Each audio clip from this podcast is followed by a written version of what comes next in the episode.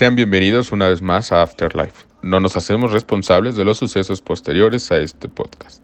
En el episodio de esta semana hablaremos del Día de los Muertos, tradición que es la favorita de muchos mexicanos.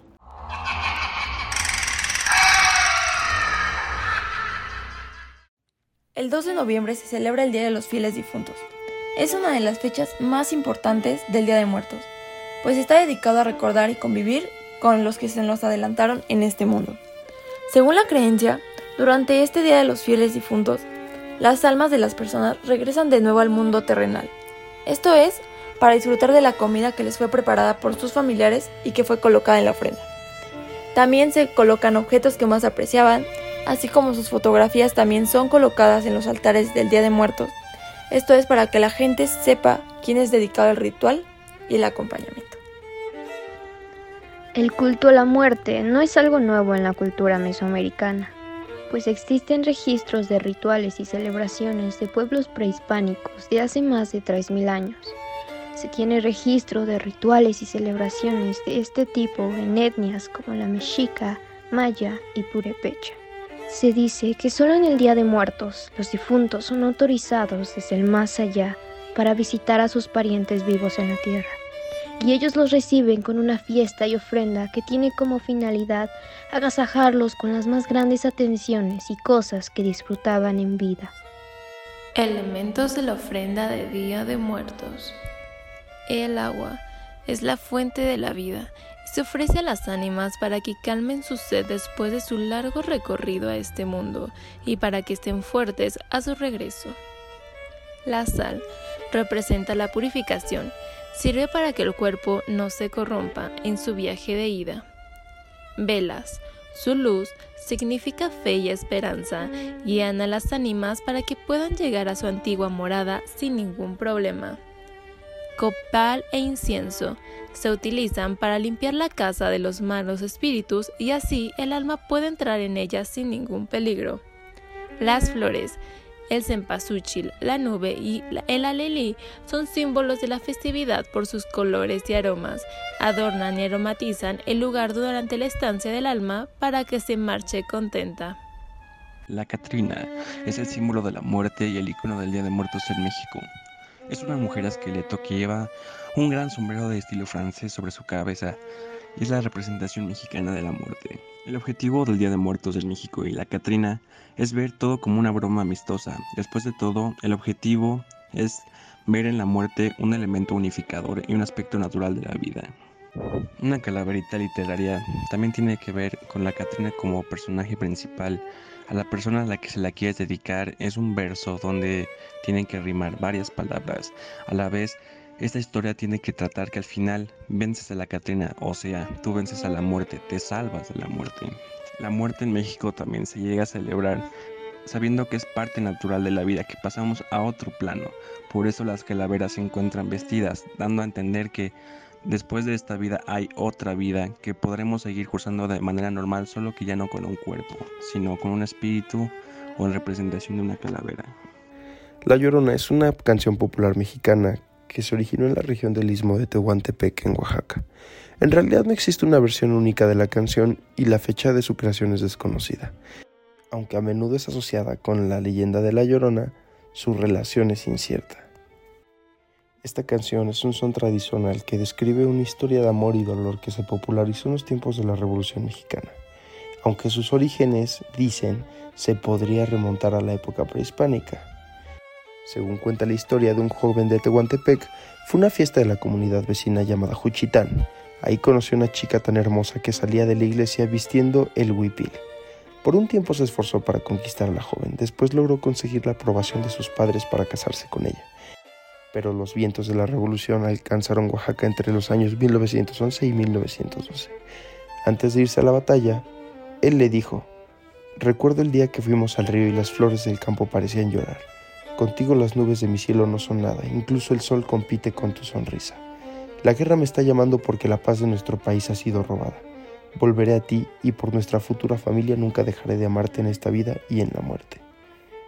A pesar de que el joven fue abatido en combate, se pudieron extraer algunos fragmentos de la carta que él mismo le mandó a su esposa. El bebé del matrimonio que compareció nació una semana después de la noticia de que había fallecido el marido.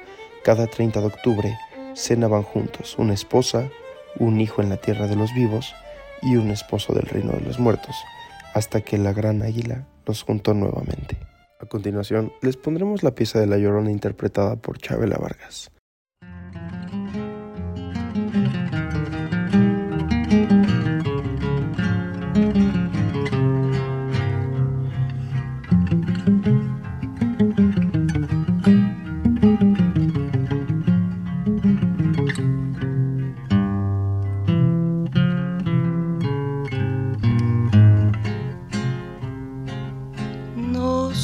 Que tienen las flores, llorona, las flores del campo santo.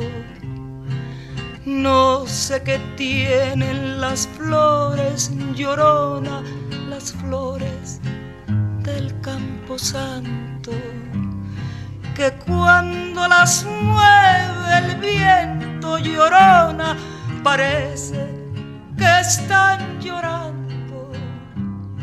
que cuando las mueve el viento llorona, parece que están llorando. Ay, de mi llorona, llorona, tú eres mi yunca.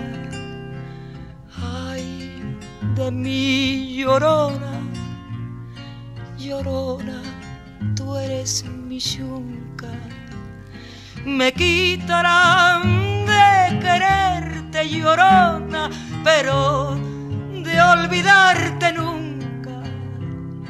Me quitarán de quererte llorona, pero de olvidarte nunca.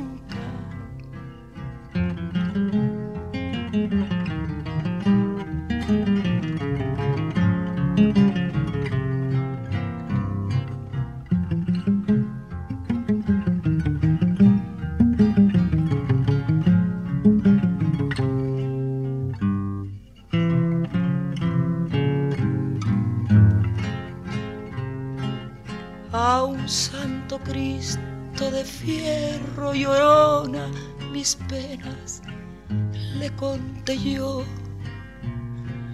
A un santo Cristo de fierro llorona, mis penas le conté yo. ¿Cuáles no serían mis penas llorona que el santo Cristo lloró? Serían mis penas llorona que el santo Cristo lloró. Ay, de mi llorona, llorona de un campo lirio. Ay, de mi llorona, llorona de un campo lirio.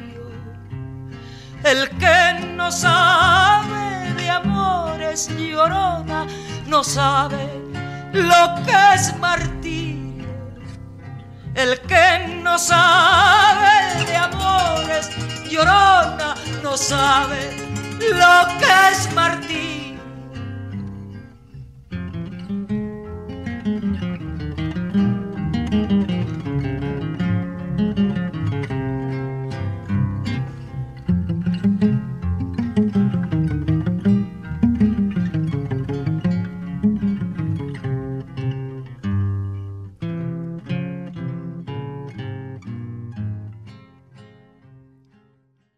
La muerte entre los mexicas. Cuando llegaron los conquistadores españoles, no lograban entender que para los pueblos mexicas y otras civilizaciones precolombinas, los individuos tuvieran entidades anímicas con destinos diferentes al morir, y mucho menos que no existiera algo similar al infierno como castigo ni al paraíso como premio. Los mexicas creían que había diferentes casas o destinos de la muerte, y la llegada de un oxiso no dependía de su vida, sino de su muerte.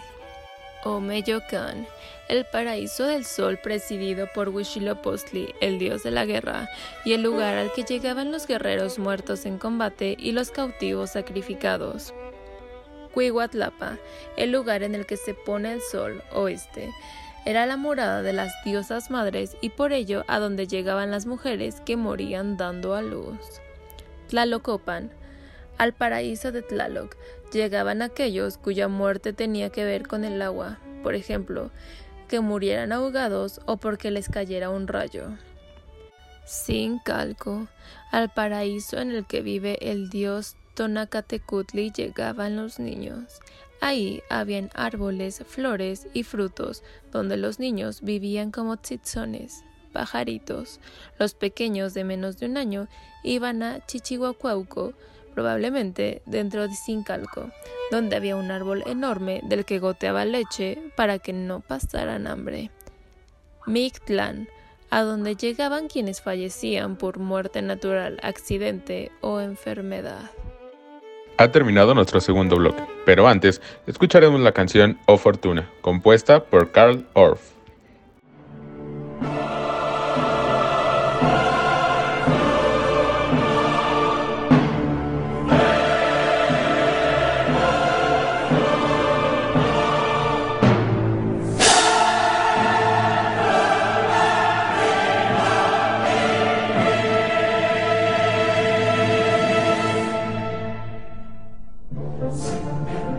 Sis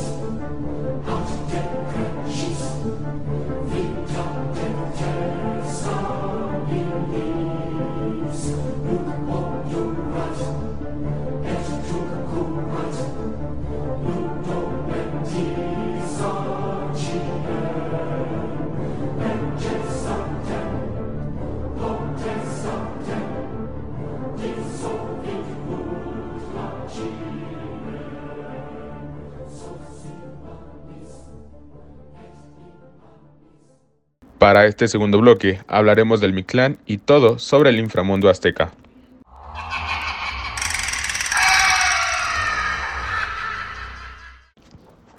En el Mictlán, la región de los muertos, regía el dios de la muerte Mictatencutli. A este lugar iban los que morían de muerte natural o enfermedades que no tenían un carácter sagrado. Tenían que pasar por una serie de pruebas hasta que llegaban definitivamente al lugar de los desencarnados.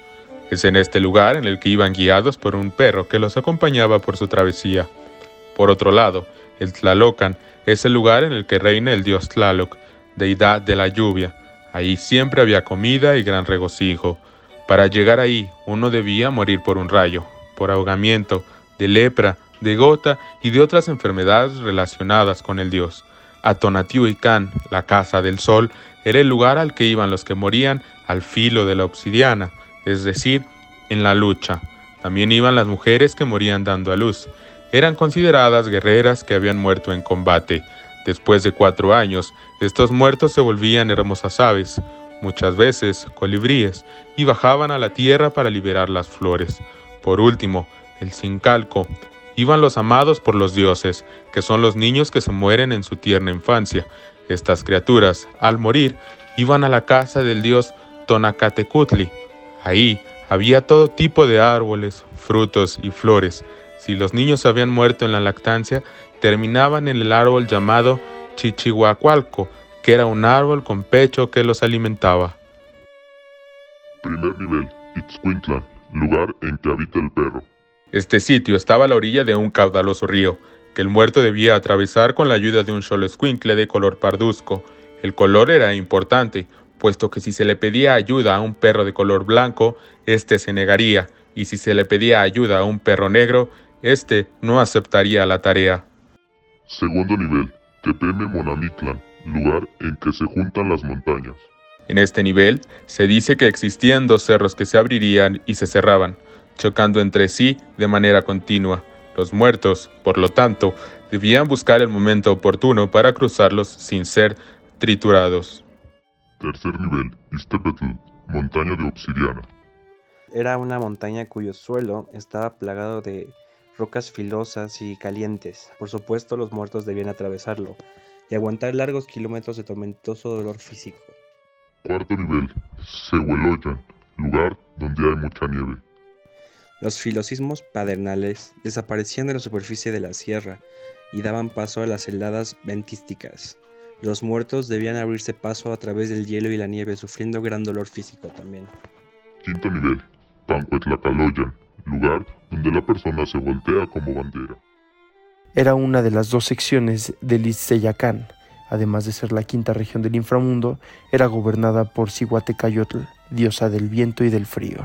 Si tenías suerte de llegar hasta este nivel, te encontrabas en una extensa área desértica de difícil tránsito. Ocho páramos te esperan donde no hay gravedad y los muertos quedan a la merced de los vientos, que si eras uno de los afortunados, te llevaban hacia un vaivén. Si eras de los pocos afortunados a los que el viento llevaba, podías continuar tu sendero y así pasar al sexto nivel. Sexto nivel, Temiminaloyan, lugar donde te flechan saetas.